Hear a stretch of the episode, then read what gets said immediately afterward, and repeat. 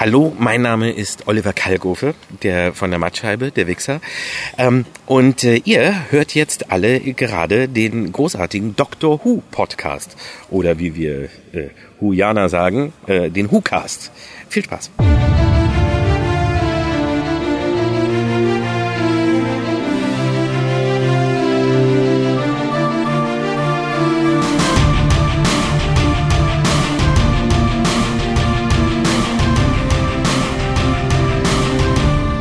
Hallo und herzlich willkommen zum Deutschen Doktor Podcast. Mein Name ist Raphael, dein Name ist. Hier ist der Harald, hallo. Und wer hat uns das Intro gesprochen? Ah, das war klasse, oder? Ein wunderbares Intro. Vom, äh, wir reden über den Altmeister des britischen Fernsehens, das war jetzt quasi der Altmeister des deutschen Fernsehens. Genau. Oliver Kalkofe. Ja, vielen lieben Dank, äh, lieber Herr Kalkofe, lieber Oliver. Was sagt man, lieber Oliver, denke ich, oder? Ja, ich denke mal, unter, unter Who-Fans, wie, wie nannte er es? Äh, nee, wie wird er es noch nennen? Nein, ich möchte nicht vorweggreifen. Hu, Hu, Huianer, glaube Huianer. Unter Huianern darf man aber du sagen, oder? genau, von einem Huianer zum anderen. Äh, sehr lustig, eine neue Worterfindung. Also ich kenne die Huvians. Mhm. Äh, Bob hat dann irgendwann die Huren eingeführt, was ich auch immer noch Auch sehr gut schlecht. finde. Äh, jetzt haben wir auch Huianer. Huianer hört sich auch sehr lustig an. Ja, hat, hat dieses Hui drin. Hui. Huianer. ähm, Toll. Ja, und wir kommen gleich noch, also jetzt gleich direkt im Anschluss an unser übliches bla bla bla bla zu einem kurzen Interview, in Anführungszeichen, was ich mit dem guten Jonas geführt habe. Der war nämlich beim Gernseeabend von Oliver Kalkofe in Berlin dabei, als er Dr. Who vorgestellt hat. Ah, toll. Er ist nämlich selber, wie er schon sagte, Huianer, also ein großer Dr. Who-Fan. Kommen wir gleich zu und im Anschluss daran haben wir noch ein ganz kurzes Interview mit Herrn Kalkofe selbst. Hm, die Sendung ist ja echt voll gepackt, hör mal. Ein Highlight jagt das nächste. Braucht man Ähm, uns überhaupt noch, frage ich mich. Irgendjemand muss ja den Strom an- und ausschalten. Stimmt. Wenn ihr uns erreichen wollt, äh, ist der WhoCast telefonisch erreichbar, also Mailbox-technisch unter der 0211 5800 Mhm. Wir haben einen Twitter-Account unter www.twitter.com-WhoCast Mhm. und man kann über die aktuellen Folgen im Forum von drwho.de diskutieren. Soll keiner behaupten, wir wären die unerreichbaren äh, Who-Cast-Helden. Wir sind erreichbar. Wir sind erreichbar, sowas von. Dann suchen wir immer noch Bilder von euch für die Fotowand. Äh, auch zu sehen unter www.hucast.de, unsere Webseite. E-Mail immer an info.hucast.de. Sollte auch mittlerweile jeder geneigte Hörer wissen. und es läuft natürlich immer noch der Wettbewerb. Fotografiert euch beim Hucast hören und gewinnt einen persönlichen eigenen Hucast, dessen Thema ihr bestimmen könnt. Toll. Von 45 Minuten Länge. Es wundert mich, warum so wenig da mitmachen. Das ist so ein toller Preis. Äh, ja, der Preis ist ja erst seit zwei Wochen bekannt. Ach so. Und wer weiß, wie viel in der Zwischenzeit noch dazugekommen sind. Hm, das stimmt. Ich hoffe einige. Aber ich würde sagen, bevor wir dann zu unserer eigentlichen Aufgabe am heutigen Tage kommen, wir wollen nämlich Amy's Choice besprechen, äh, schalten wir doch mal um in das von mir voraufgezeichnete kurze Gespräch mit dem lieben Jonas über den Gernsehabend in Berlin. Ja, gerne. Viel Spaß. Hallo Jonas. Ja, hallo Raphael. Ja, äh, ger gern gehörter Gast im WhoCast. Ähm, und du warst in Berlin auf dem Gernsehabend ja, von und mit Oliver Kalkofe. Und von und mit äh, geschätzt 200.000 Leuten vom Berliner Stammtisch. Äh, ja, und so glaube ich noch ein bisschen mehr. Da waren so einige Figuren dabei, die ich noch nicht gesehen habe und die ich jetzt seitdem auch nicht mehr gesehen habe. Also die kamen wohl überall so her aus dem Internet, schätze ich mal. Oder so, so aus dem Fanzirkel. Oder mitgebracht. Ja, aber da- dabei ist mir übrigens aufgefallen, als dann die Nachricht kam, dass so viele da waren und so, jahrelang war in Berlin nichts los in Richtung Doctor Who. Da hieß immer, oh, die in NRW, die in NRW. Und zack, ihr habt einen halbwegs gut gefüllten Stammtisch. Zack, ihr habt äh, Oliver Kalkofe, der euch den Gernsehabend beschert. Wie fühlt man sich da so als Hauptstädter? Du, über sowas habe ich halt nie nachgedacht, das habe ich jetzt einfach mal so akzeptiert. Das ist dann halt so. Ich meine, das, das deutsche Doctor Who-Fandom kam ja auch so aus dem Nichts. Warum nicht auch in Berlin? Ne? Ja, stimmt natürlich. Aber das, das klingt ja nicht sehr erfreulich. Ich dachte, man macht dann Party und sagt, hu, toll. Erfreulich? Ich, ich glaube, du überschätzt es irgendwie also. Es ist halt so, wie es ist. So. Man kann es auch mal hinnehmen. Das ist sehr nüchtern betrachtet. Aber gut, kommen wir zum Ja, ich bin Gernsehabend. halt so ein nüchterner Typ. Ja, äh, zum Gernseeabend. Pff, Kann ja mal so sagen, wie das so anfing vielleicht. Also jedenfalls, man kam so rein. Äh, äh, durch, den, durch den Eingang wurde man halt so, so durchgecheckt und alles mögliche. und man, dann man wurde schon- durchgecheckt. Ne, nicht wirklich durchgecheckt. Ich sag mal einfach so die Karte dann so abgezeichnet und fertig und rein und so. Jedenfalls, dann konnte man sich schon so einen Platz aussuchen. Das war dann so ein großer Raum mit äh, vielen Stühlen, die so ein bisschen aussahen wie äh, aus der Schulzeit noch, diese alten Holzstühle, nur halt mit, mit, mit mehr Polster. Also die waren gemütlich. Okay. Und äh, viele Sitzsäcke, also so, so, ja, wie soll man sowas nennen? Was man halt auch beim Ikea dann halt so, also jedenfalls durch großen Säcke mit, mit Kies drin oder, oder so Kuschelkies.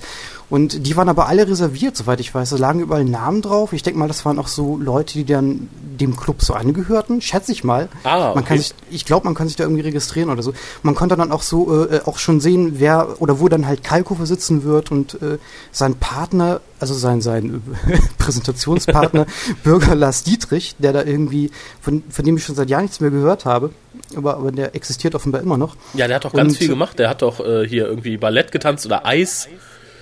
Das weiß ich nicht. Ich habe aber vor einer Zeit mal irgendwie auf YouTube gesehen, wie er so ein, wie er äh, Schmidtchen Schleicher äh, gecovert hat. Aha. Und, äh, aber er hat nicht selbst getanzt, der hat nur gesungen und um ihn herum waren dann halt so. Und das war auch noch der ZDF-Fernsehgarten. Also, Uh, uh, uh. ja, also nach der Rabzeit kam da, glaube ich, nicht mehr viel mit Sexy Eyes und so. Und jetzt kam halt dann der Guernsey-Abend. Ah, Das ja, geht ja, ne, ist ja auch meine Karriere. also er ist da einer von mehreren festen Moderatoren, soweit ich das Ich glaube, Erinnerung ich glaube. Und Oliver Quelke schwirrt da wohl auch immer rum. Mhm. Also jedenfalls die ganzen äh, deutschiger, äh, deutschen 90er Jahre Leute, so ungefähr. Die finden jetzt hier mit ihr Haus in Berlin da im Fernsehen. Also jedenfalls, man kann da halt so rein und konnte sich dann so einen Platz aussuchen. Und dann konnte man auch schon gleich zum Buffet gehen. Das war auch richtig so, äh, ja, so Fernsehknabber-Buffet mit, mit äh, Flips und Chips und, und so weiter. Und äh, ja, das konnte man sich halt immer so reinschaufeln auf so ein komisches TV-Dinner-Teil aus Plastik, so ein Teller. Und äh, man konnte sich auch Hotdogs machen, das fand ich toll, aber ich fand es nicht so toll, wie es gestapelt war oder wie, wo das hingestellt war, weil äh, es war so offensichtlich auch so ein bisschen Platzma platzmangelartig da in, dieser, äh, in diesem Häuschen. Und äh, es musste halt dieses Buffet direkt neben den Eingang aufgestellt werden. Also da waren so drei, vier Tische hintereinander gestellt und äh, am einen, Ende standen halt diese ganzen Knabbersachen, da kam es sich halt schnell durch.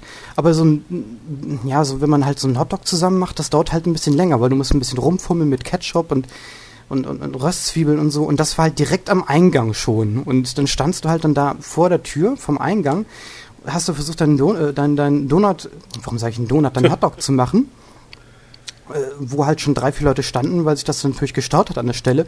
Und von der anderen Seite kamen halt immer die Leute. Also es war echt ein bisschen eng, aber es ging wohl nicht anders. Na gut.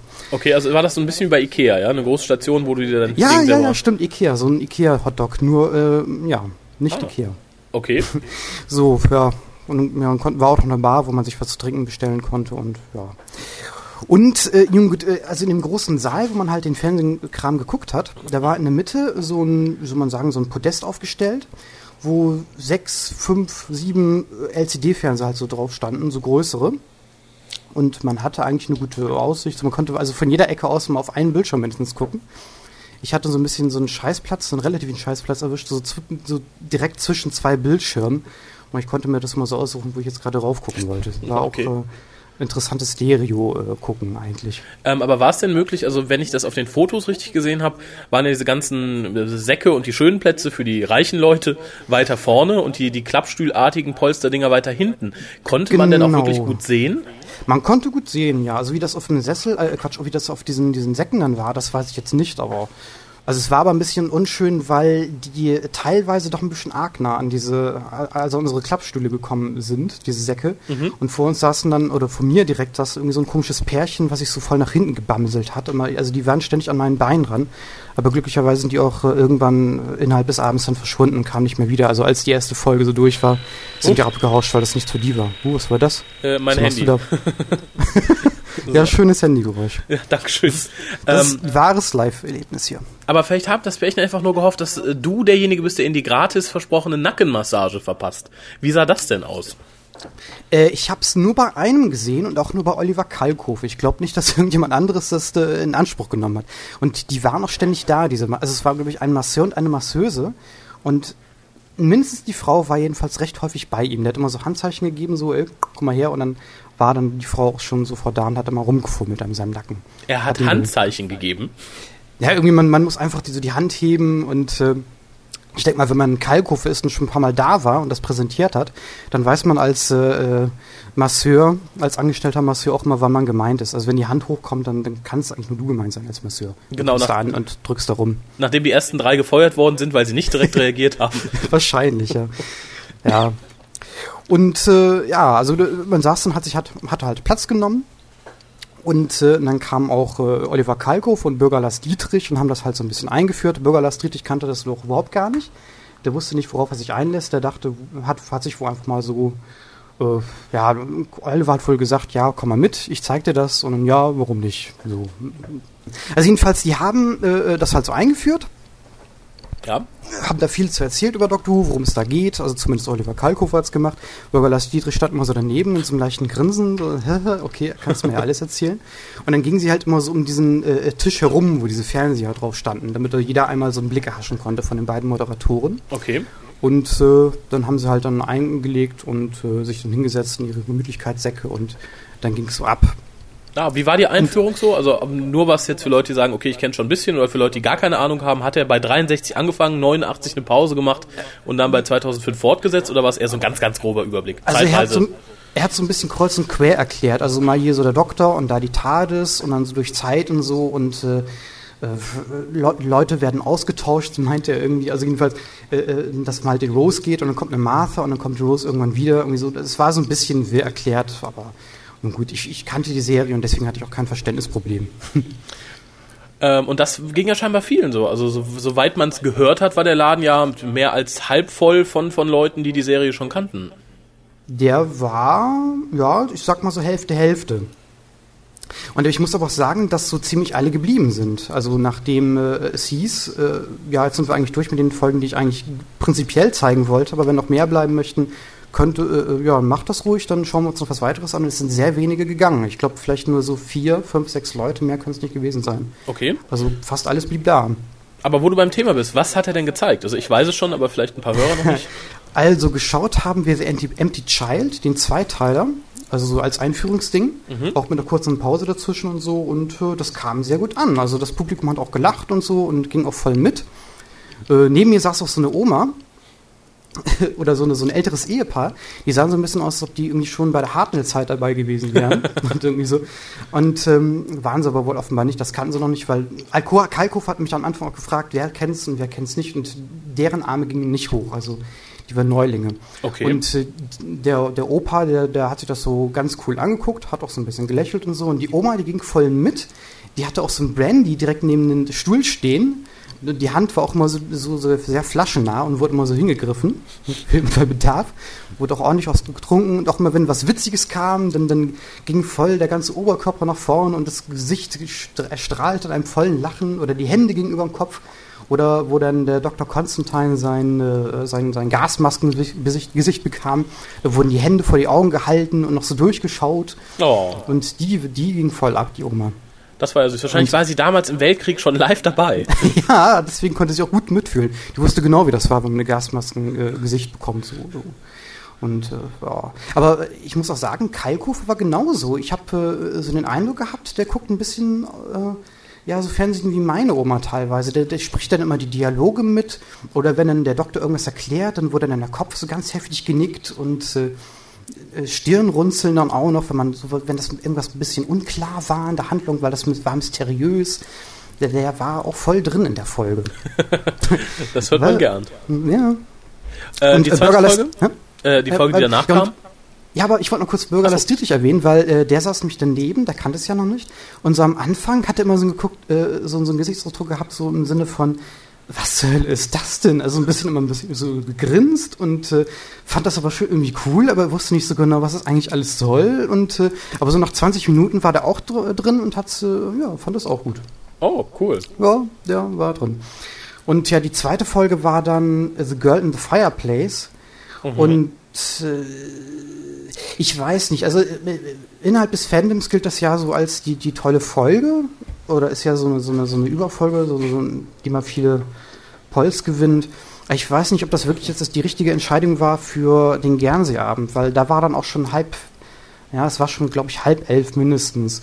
Und ähm, die Leute, die halt dann da geblieben sind, die wollten halt noch so eine weitere Actionfolge sehen, wie sie Empty Child oder irgendwie was Cooles mit, mit Grusel und so. Und äh, dann kam halt jetzt so eine Geschichte mit dem Doktor, der irgendwie seine Liebe findet und die dann aber wieder verliert. Und das ist nicht wirklich witzig und es war irgendwie nicht so äh, die richtige Folge für den Abend oder zumindest für, die, für diese Uhrzeit, um das Publikum wachzuhalten. Also ich habe so ein bisschen den den Eindruck gehabt, dass dann dass die Leute so ein bisschen verloren hat. Ich, also die fanden es, glaube ich, schon gut, aber es war noch nicht so ganz, es war nicht so wirklich die Kontinuität.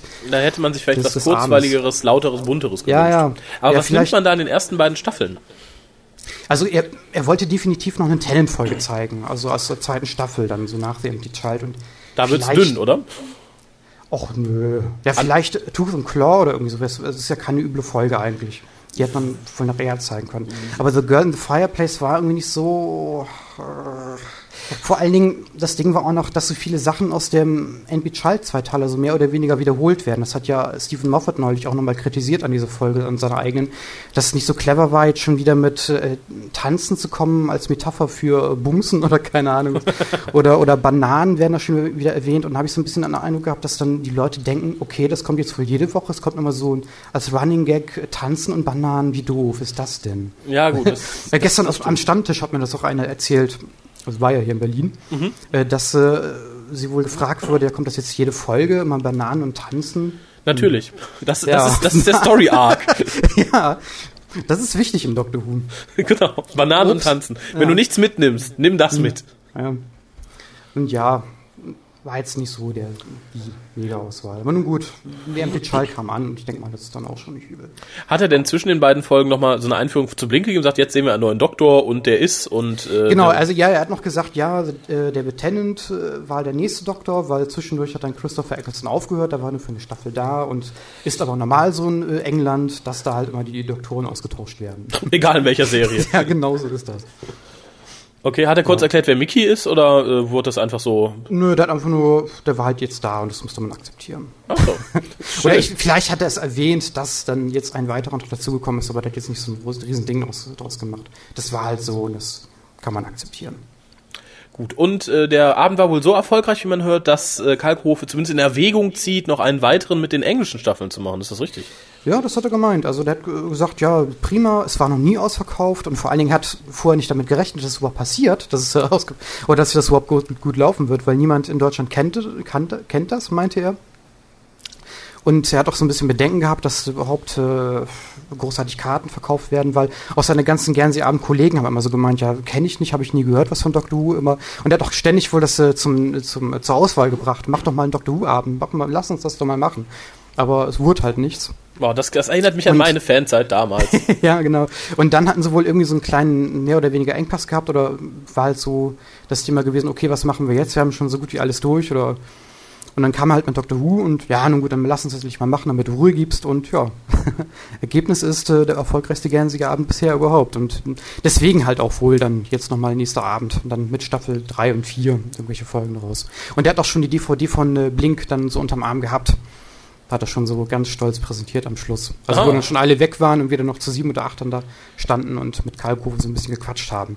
Okay, ähm, dazu wäre ich als nächstes kommen. Aber es, es klingt ja ganz, als wäre er, äh, ja, wie eigentlich die meisten Leute, sehr Moffat begeistert. Ich weiß nicht, ich habe ihn nicht danach gefragt. Hat auch kein anderer nachgefragt, aber offenbar scheint das wohl zu sein, ja. Und da bin ich ja gespannt, ob er beim nächsten nur Mal so was erraten. zur neuen Staffel zu sagen hat oder nicht. Aber äh, wo du es gerade sagtest, wie war so der Kontakt zu den Fans? Also hat er irgendwie den Leuten gegenüber was gesagt? War er zum Anfassen? Ähm, fand das gut, dass so Äh. viele da waren? Fand er die Leute im, in den Cosplays ein bisschen doof?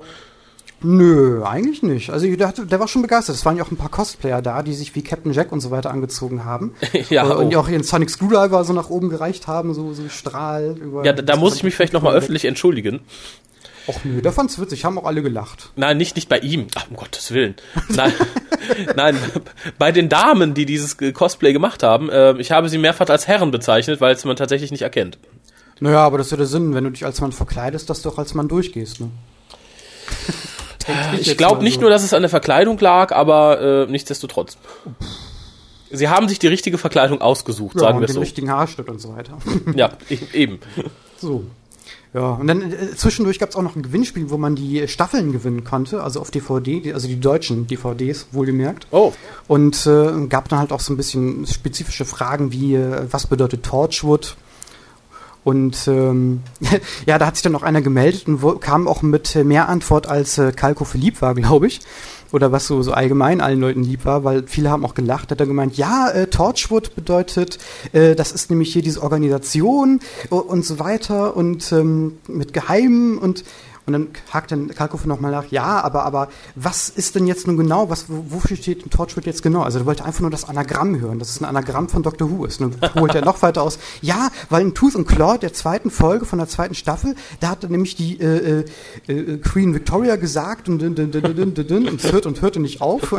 ja, aber was äh, ist denn nun Torchwood sozusagen? Was bedeutet denn das Wort? Und dann kam mir, glaube ich, nach dem dritten oder vierten Anlauf darauf, okay, er meint wirklich äh, das Anagramm. Das war schon spaßig. Das war so ein Übernerd. Und neben ihnen war dann noch die Freundin, die saß da so, hat auch ein bisschen mitgegrinst. Und als er dann endlich nach diesem äh, lustigen Zwischengeplänkel seine Staffelbox bekam, wurde er auch schön von ihr umarmt. Und das fand Oh. sie wohl süß an ihm, dass er so viel weiß über Doctor Who und Torchwood. Das ist ja süß. Aber äh, das, ist, das heißt ja doch, man hat damit gerechnet, dass auch viele Fans kommen, sonst hätte er so eine Frage nicht gestellt.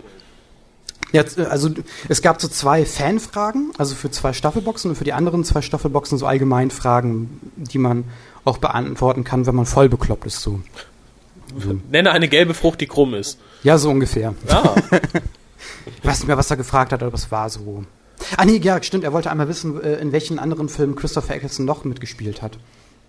Und die zweite Frage, die weiß ich jetzt bei bestem Willen nicht mehr, aber so, so, so allgemein Wissensfragen. Okay, ach, das, das die man klingt ja kennt. sehr schön. Ähm, ja, aber dann möchte ich an der Stelle auch, äh, bist du noch mal dabei? Also, äh, Ich das- denke schon. Also wenn es nochmal wirklich laufen wollte, er meinte, im Herbst hat das so jetzt angepeilt, aber jetzt aus dem Stegreif. Also, es, also bevor der Abend überhaupt anfing, war das noch nicht mal so angedacht, dass es überhaupt noch jemals einen zweiten Guernsey-Abend mit Dr. Who geben wird. Mhm. Aber er meinte so, ja, Herbst vielleicht. Also es scheint da wohl irgendwas frei zu sein. Schön, ja, dann denke ich mal, werden sich auch Fans von weiter weg mal äh, den Tag frei halten, weil es kam ja diesmal doch ein bisschen plötzlich. Also es ist ja doch recht unterm Radar gelaufen, bis dann Echt? mal jemand drauf kam zu sagen, ha, es ist, aber dann war es ja schon in zwei Wochen. Ja, ja, ich glaube so anderthalb Wochen vorher. Das wurde irgendwie so per Zufall auch mehr oder weniger rausgefunden. Ich we- weiß nicht mehr, wer das war, aber es ging auch nicht groß die Runde, bevor äh, das jemand im Forum gepostet hat. Und das war ja auch so, ja.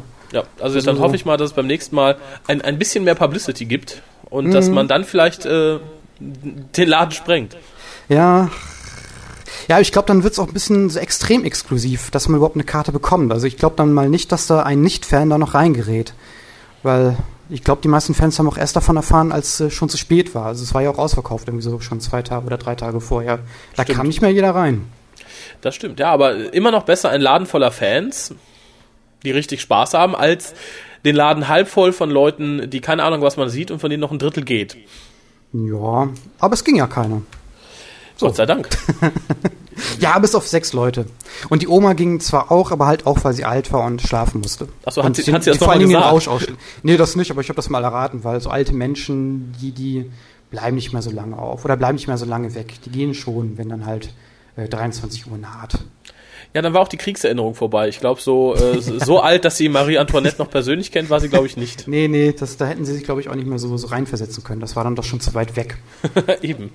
Und ich muss noch mal sagen, draußen lief noch so ein Hund rum. Kann gut sein, dass es der, der Hund von Kalkofe war. Ich weiß, ich meinte, der hatte irgendwie einen Dackel oder so, hat er mal irgendwo in dem Interview erzählt. Und jedenfalls war das auch so ein kleiner Dackelhund und der hatte äh, ja, so ein, so ein, so ein Wisch, so ein, so ein Sto äh, Stoffwisch so drum gewickelt, wo Guernsey-Abend drauf stand. Security. Das war dann der Security-Hund.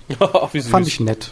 K9. Und hat, ja, und er lief auf jeden zu und hat mit jedem kuscheln wollen. Also eine Kuschel-Security eigentlich im Prinzip. Oh, also im Endeffekt Ja. könnte man noch zusätzlich zum TV-Buffet und der Nackenmassage äh, Hundekuscheln mit aufnehmen. Ja, stand aber nicht drin. Ich, deswegen weiß ich auch nicht, ob das wirklich erwünscht war. Ich glaube, der sollte wirklich die Leute erschrecken. Ein Dackel. Die Leute Gute für draußen Idee. halten. Ja, das war ja so ein bisschen im Industriegebiet. Wer weiß, ob da irgendwie so ein Rotlichtmillioner noch existiert da in der Ecke oder irgendwelche Verbrecher, die da immer irgendwo in diese Lagerhäuser rein wollten und wollen oder irgendwie. Da muss man ja natürlich einen Dackel draußen haben, der den, äh, der die Sicherheit des Guernsey-Abends ge gewährleistet. Ja gut, dafür waren ja äh, Captain Jack und der Doktor da. Ja, aber die hat man ja nicht gesehen. Die waren ja nicht draußen. Ja, aber in dem Moment, wo die Verbrecher reingekommen wären, hätten die, wären die aufgesprungen, hätten gesagt nein und äh, die Doktorine hätte mit ihrem Sonic Screwdriver geschwungen.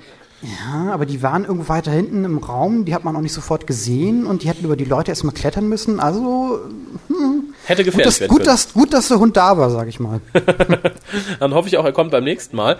Äh, ja, in diesem Sinne, ich hätte keine Fragen mehr. Möchtest du noch irgendwas loswerden zum Abend, außer äh, dass es wunderbar war und toll und du dich auf den nächsten freust? äh, der Hotdog war lecker. Okay, also die, die, eine große Bitte an die Organisatoren, Hotdogs beibehalten. Ja, und dann aber auch ein bisschen weiter vom Eingang weg. Oder so ein bisschen, ich weiß, es ist wenig Platz da, aber irgendwie so. Okay, ja, vielleicht gibt's für den nächsten Doctor Who Fernsehabend ja eine größere Halle. Ich glaube nicht. Es war diesmal ausverkauft.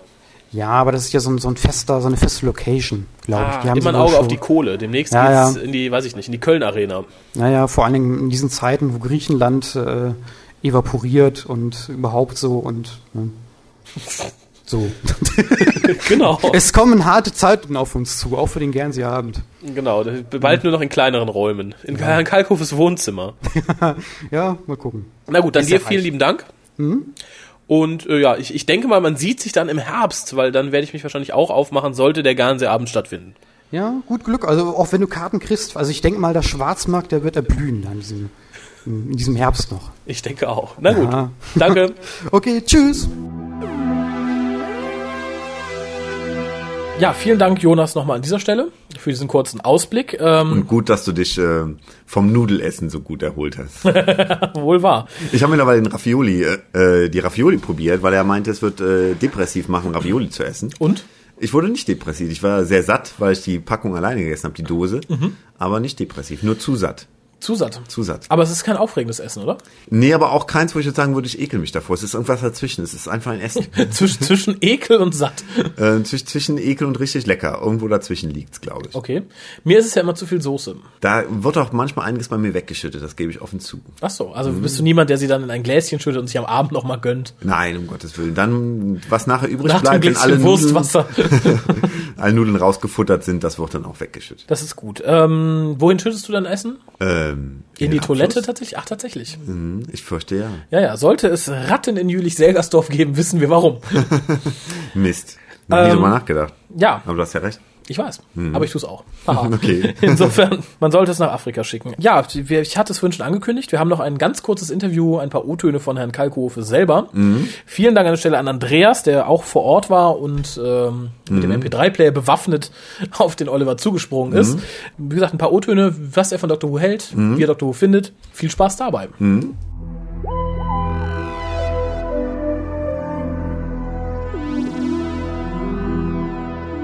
So, ja, ich stehe jetzt hier mit Ja. dem Oliver Kalkofe. Ich hoffe, ist das Mikro richtig, ja. Und zwar, äh, es geht erstmal darum, was dürfen wir uns duzen? Oder? Ja, natürlich. Okay, was du dir von dem Abend hier erwartest, im Allgemeinen. Und im Besonderen. Und im Besonderen, Ja. ja. Also äh, äh, kurz vorab, damit die Leute wissen, wo wir überhaupt stehen. Wir stehen äh, vor dem Gernsee Club. Das ist ein Club in Berlin, den ähm, wir gegründet haben. Das heißt, der Jörg Strombach, mein Agent, kam auf die Idee und äh, Bastian Pastewka, Olli Welke und ich so sind als Paten so dann eingestiegen.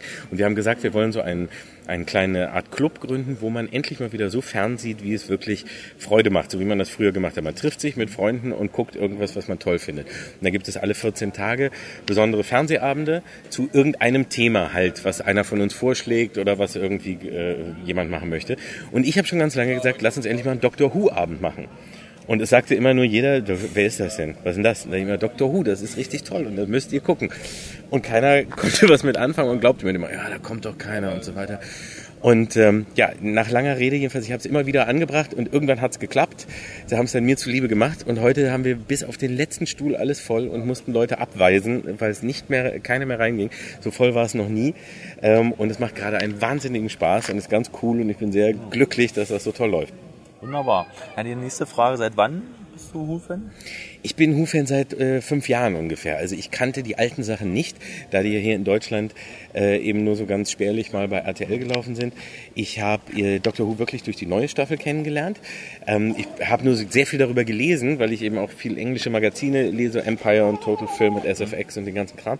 Und dann habe ich da immer dachte, was ist das? Hole ich mir mal, hab's geguckt, nix erwartet und wurde weggeblasen und war so begeistert. Und seitdem äh, bin ich eben infizierter Fan und äh, hauptsächlich gucke hauptsächlich über die neuen Geschichten, habe mir auch jetzt einiges von den alten geholt, aber ich komme zeitlich einfach nicht dagegen. Mir fehlen auch noch zwei, drei letzte Specials, die ich jetzt noch gar nicht, äh, die noch äh, zu Hause liegen.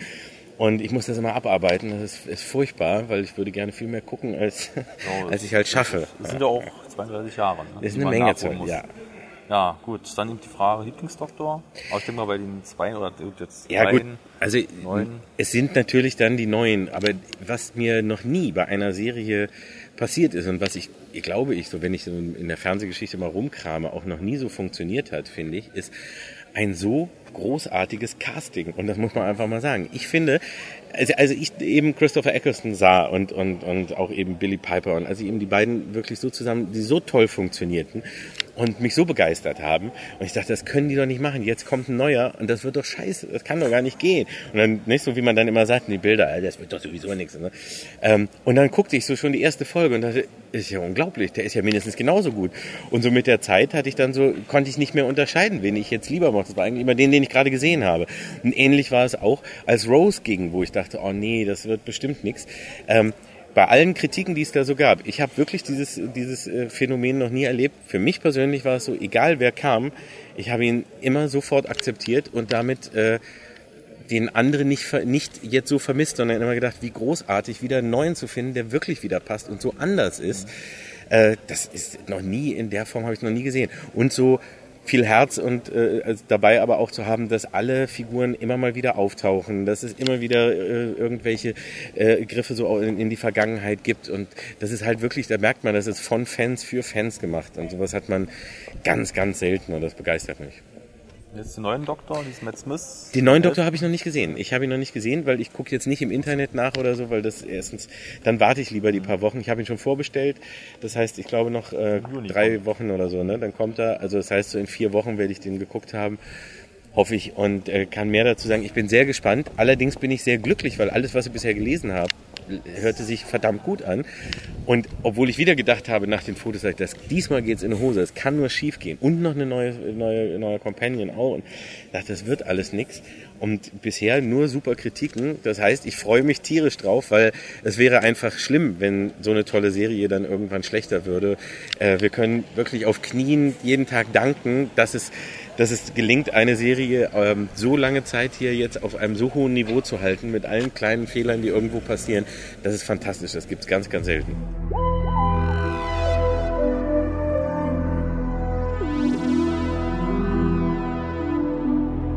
Ja, ich hoffe ja ganz stark, dass im Herbst tatsächlich, wie schon, wie man munkelt, äh, ein zweiter Gernseeabend mit dem Thema Dr. Who stattfindet. Und dann habt ihr alle die Wahl, ob ihr hinfahren wollt. Genau. Und das ist jetzt meine Überleitung, denn auch Amy hat die Wahl in der Folge Dr. Who, über die wir heute reden Sehr wollen. schön. Also reden wir nicht weiter über.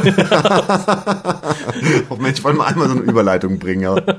Red du nur weiter über den Abend. Der Harald kommt immer zu schnell. das ist nicht gut. Nein, ich wollte im Endeffekt nur sagen, äh, dieses Mal war es ja, wie schon gesagt, relativ kurzfristig, dass, dass das Who-Fandom davon erfahren hat, dass sowas stattfindet. Wenn es jetzt im Herbst stattfinden sollte, hoffe ich, dass wir vorher Bescheid wissen und euch auch möglichst früh informieren können. Äh, weil, wie ich schon zu Jonas sagte, ich finde, dann äh, sollten auch Leute von weiter weg mal da anreisen und dann sprengen wir die Hütte. Dann zeigen wir äh, dem Gernseeabend mal, wo die TARDIS hängt. Aber hallo, es war die Rede von äh, kostenlosen Hotdogs und kostenlosen Massagen. Und kostenloses Dr. Who. Ich finde, das sind, also gut, das, das kostet Eintritt, aber sonst. Naja, natürlich. ich finde, das sind. Gründe, äh, dahin zu gehen. Äh, ich finde auch. Und vor allem, ich, ich finde es tatsächlich mal nett, praktisch unter bekannter Schirmherrschaft äh, seinem, seinem Fansein etwas zu frönen. Mhm, absolut, absolut. Wobei ich habe ja auch zu K.O. schon gesagt, also zu Jonas, wenn, dann sollte man es in eine größere Halle verlegen, damit nicht nur Dr. Who-Fans da sitzen, die Serie eh schon kennen, sondern dass jeder Dr. Who-Fan noch einen Nicht-Dr. Who-Fan mitschleppt, um ihm zu zeigen, guck mal, wie geil. Lass uns doch irgendeine Arena Ich, ich, hab's, ich hab's ihm schon gesagt. Ich sagte vielleicht hier die, die Arena in Köln. Oh ja. Die kriegen wir voll, unter Garantie. Nein, ich finde es, wie gesagt, großartig und ich denke, dadurch, dass das auch für den Gernsehabend so ein großer Erfolg war, dass wir hoffentlich im Herbst nochmal die Chance haben, uns da wieder zu treffen. Mhm, absolut, das wäre super. Gut, dann hast du jetzt die Wahl. nee, hast du nicht. Habe ich nicht? Nein, äh, ich habe nämlich noch was. Ach so. Ich habe schon angekündigt, dieser Cast ist was ganz Besonderes für dich. Für mich? Ja. Nur für mich, nicht so sehr für dich? Äh, für mich auch, doch. Okay. Denn Hast du durchgezählt? Es ist mein, äh, keine Ja. Ahnung, 30. oder so. Nein, es ist nicht der 30. Nein, es ist, ich habe aber trotzdem durchgezählt. Es ist Cast Nummer 165. Du hast deine Wette verloren. Offiziell. Ah, ich dachte, das wäre ein, ein besonderer, ein schöner Anlass für mich. Ist es, ist es. Also für dich, nein. nee, nicht wirklich. Ah, Äh, nein, du hast mit diesem Cast offiziell deine Wette verloren. Okay. Finde ich gut. Freut mich. Mhm. Wenn du es noch irgendwie schaffst, ihn bis Ende Juni online zu stellen. ich glaube, das schaffe ich gerade noch so. ähm, ich, Was ist, wenn ich jetzt alle Finger schnell breche? Meinst du, dann wird es auch noch hinkriegen? dann finde ich mein Personal. ähm, ich denke, wir sollten jetzt ein bisschen ganz kurz zumindest mal die Rahmenbedingungen äh, Bedingungen anreißen für die Geschichten, die wir schreiben. Schreiben. Oha. Das tut weh. Also ich habe uns ja eine Deadline gesetzt. Mhm. Was hältst du von Anfang August, wirklich Anfang August, also 1. Okay. 2. 3. liegt die Textversion vor, Mhm. möglichst schon verifiziert. Also würde ich sagen, letzte Juliwoche, also Okay. Beginn der letzten Juliwoche, sollten die Texte fertig vorliegen. Mhm. Und dann zu drei ausgewählten Fangirlies geschickt werden, die das Ganze verifizieren. Ach, auch das noch. Ja, ja. Ähm, du sagst aber, wenn es tatsächlich bei diesem Komitee dann nicht gut ankommt, äh, dann, dann wird äh, Nummer zwei greifen. Also dann müsste ich nicht nochmal eine Geschichte Doch, doch, schreiben. doch, doch, natürlich. Nein, das war ursprünglich anders abgemacht. dass, dass dann äh, die, die zweite Auswahlpunkt greift und wir einen Podcast machen, wo, mir, wo es was fünf Begriffe gibt. Nein, nein. Die und das Wie- haben wir damals gesagt, das haben wir Nein. zu Beginn der Wette gesagt. Wenn, wenn Zu das Beginn der klappt, Wette? Wenn, wir das, wenn ich das Beginn der Geschichte Wette? Nicht, hm, Mhm. Zu Beginn der Wette war noch gar nicht klar, was du machen musst. Das hat sich erst Monate später im Forum rausgestellt. als ich das rauskristallisiert hatte, da hast du gesagt, dann greift das zweite und dann werden fünf Nein. Begriffe genannt und dann muss ich im nächsten Nein. diese fünf Begriffe irgendwie ein. Absolut. Nein, da, allein Das schon Problem ist ich weiß nicht, ob wir es hier beim Hookast gesagt haben, oder ob wir uns äh, darüber privat unterhalten. haben. Äh, Das habe ich ganz bestimmt nicht gesagt, weil war mir von vornherein klar, dass du keine vernünftige Geschichte schreiben wirst. Ja, aber wenn ich doch keine vernünftige Geschichte hinbekäme, dann dann Bekommst du? eine- Nee, nein, eine nein, nein, dann werden die. Fangirls sagen, hör mal, da kommt mir zu wenig Penis drin vor und keine Penetration. Bitte änder das. Und dann hast du noch mal zwei Wochen Zeit, dann nicht zu sagen, der Doktor hüpfte mit angezogener Hose gegen Rose und das war's, sondern du kannst dann sagen, er zog die Hose runter und steckt ihn rein. Und wer sind die Fangirls? Suchst du die aus? Ja, natürlich. Du darfst, wenn, kennst du Hardcore-Fangirls? Nee, äh, zum Glück nicht. Ich, ich kenne, also tatsächlich sind es äh, drei bis vier Leute, die ich da im Auge habe. Und ich weiß von allen dreien, dass die so einen Schund gerne lesen. Okay. Wie kann man die bestechen? Äh, ich fürchte gar nicht. Also du kommst, glaube ich, nicht drum rum, Genitalbegriffe zu verwenden. Okay. Aber sei die beruhigt, meine wird auf jeden Fall Kann man, nicht kann mit man, der kann man Böse. weich zeichnen?